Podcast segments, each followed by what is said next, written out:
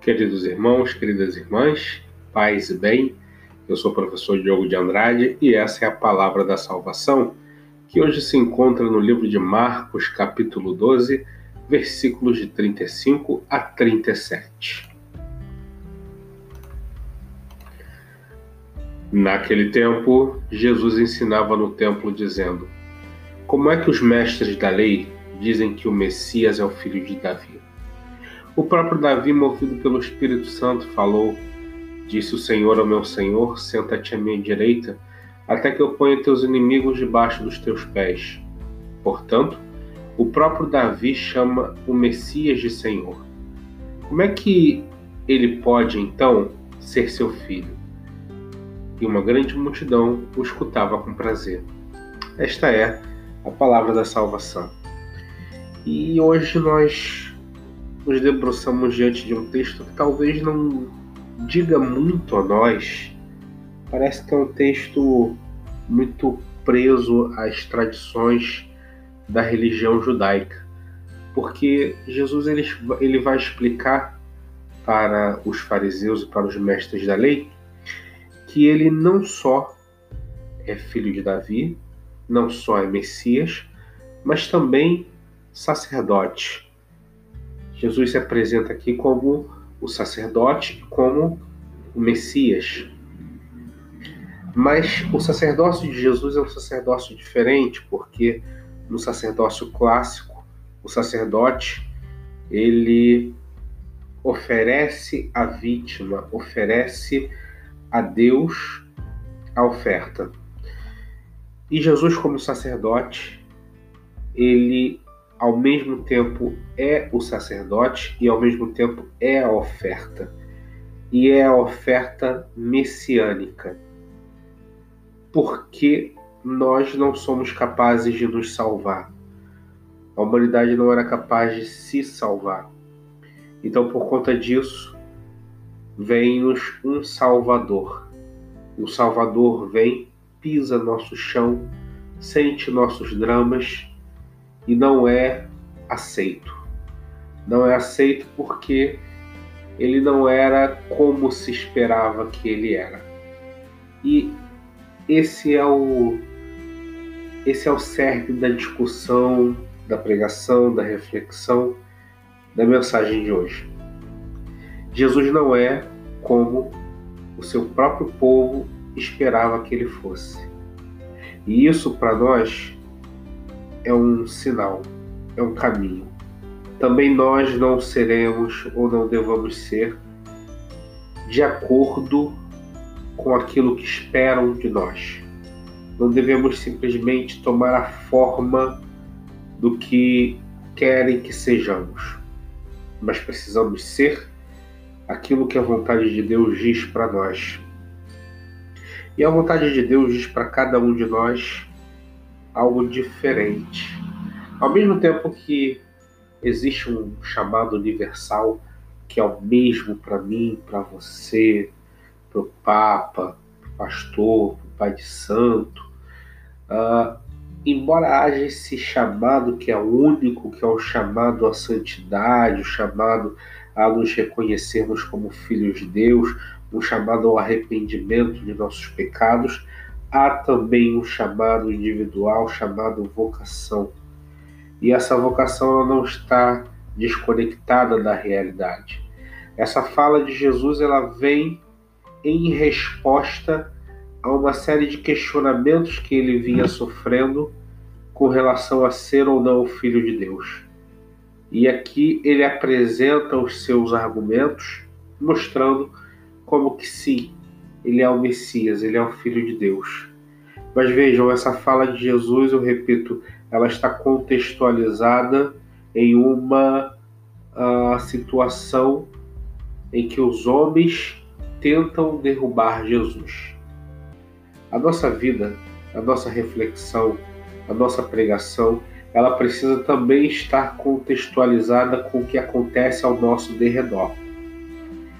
Não dá para nós termos uma vida cristã apenas, apenas, vamos prestar atenção no que eu estou dizendo, uma vida cristã apenas voltada para a espiritualidade, apenas voltada para aquilo que nós chamamos de transcendência, para o apontamento para as coisas do alto.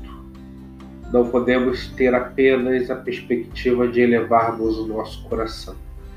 É preciso perceber que os nossos pés estão fincados no chão e fincados num chão onde corre não leite e mel, mas corre sangue, e onde as vozes de nossos irmãos e irmãs clamam por justiça.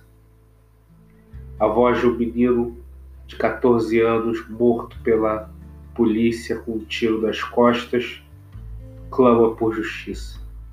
A morte de policiais exercendo seu trabalho clama por justiça. A morte de pessoas dentro de suas casas vítimas de bala perdida clama por justiça. E nós, como cristãos, temos não só o chamado, mas temos o dever e a obrigação de, com a nossa fé, questionar: por quê? Por que a desigualdade? Por que o racismo? Nós estamos vendo, estamos aí nos maiores movimentos, dos maiores protestos antirraciais antirracistas nos Estados Unidos e na Europa nos últimos 50 anos, motivados pela morte de George Floyd. E muitas pessoas se sentem incomodadas se esse assunto é trazido para a pregação da palavra. Essas pessoas não conhecem o grande reverendo pastor Martin Luther King Jr., essas pessoas não conhecem a luta por igualdade pautada na palavra de Deus. Essas pessoas não conhecem a frase eu tenho um sonho. E esse sonho precisa ser revigorado em nós. Nós, enquanto sociedade, não podemos continuar permitindo que nos dividam em cores que algumas cores sejam humilhadas por outras. E que, na verdade, falar de cores humilhadas é, é suavizar demais. Não podemos permitir que pessoas sejam humilhadas por conta da cor da sua pele.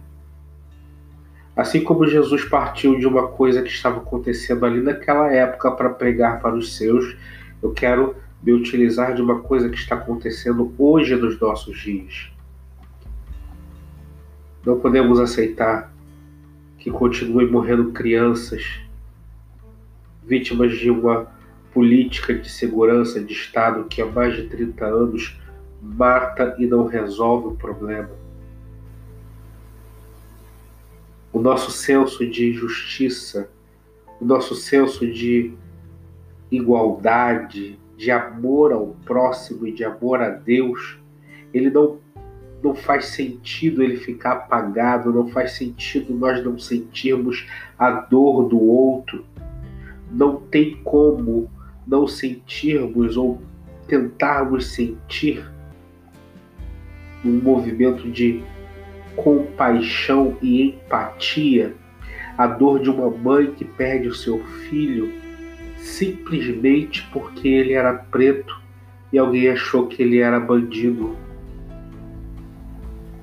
Se for para ser cristão, sem o sentimento da compaixão, sem a empatia, sem buscar o um encontro com a dor do meu irmão, é melhor não ser cristão, é melhor se declarar ateu porque Jesus Cristo não quer um cristianismo alienado.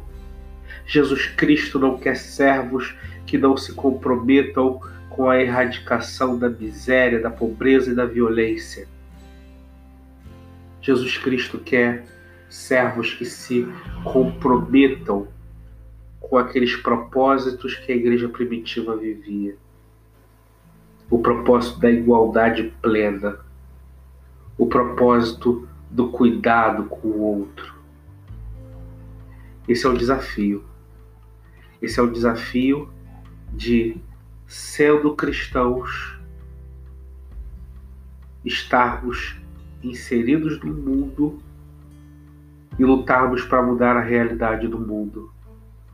Pregarmos a partir da realidade do mundo. Cuidarmos uns dos outros neste mundo. Porque não haverá reino de Deus, não haverá reino dos céus para aqueles que não entenderem que é necessário já começar a construir esse reino com as nossas ações. Uma pessoa me questionou por que, que em passeatas havia quebra-quebra. E o interessante é que essa pessoa não questionou por que os negros estavam sendo mortos lá nos Estados Unidos. Entendem? É errado quebrar patrimônio alheio, patrimônio público. É errado. Mas pior do que quebrar a loja da Apple, pior do que quebrar a loja da Nike, é tirar a vida de um filho. É a destruição de uma família por meio de um projeto de morte que vê no outro, que vê no diferente o demônio. O outro não é o demônio. Este é o projeto do demônio, que nós nos dividamos e enxerguemos no outro o inimigo. O outro é nosso irmão. O outro é a imagem e semelhança de Deus de modo que as lutas por igualdade, justiça, fraternidade são as nossas bandeiras cristãs que não podemos dissociar da nossa vida de oração. Por isso, convido você hoje a orar. A orar por cada mãe que sofre a perda do seu filho pela violência. A orar por cada família de policial que perdeu seu guerreiro numa luta que não é dele, uma luta criada pelo Estado, uma luta que não tem fim, mas, mas que todos os dias gera morte de inocentes. Ore e interceda por aquelas mães que perderam seus filhos para o tráfico. Porque o que vai impedir os jovens de entrarem para o tráfico não é operação policial, mas é o Estado presente com educação, saúde, a possibilidade de acesso à cultura, de, de acesso ao desenvolvimento da fé. Peçamos a Deus que Ele possa consolar consolar as famílias que hoje choram a perda de seus entes queridos. E que assim Ele nos abençoe e abra os nossos olhos para a realidade em que nós estamos inseridos.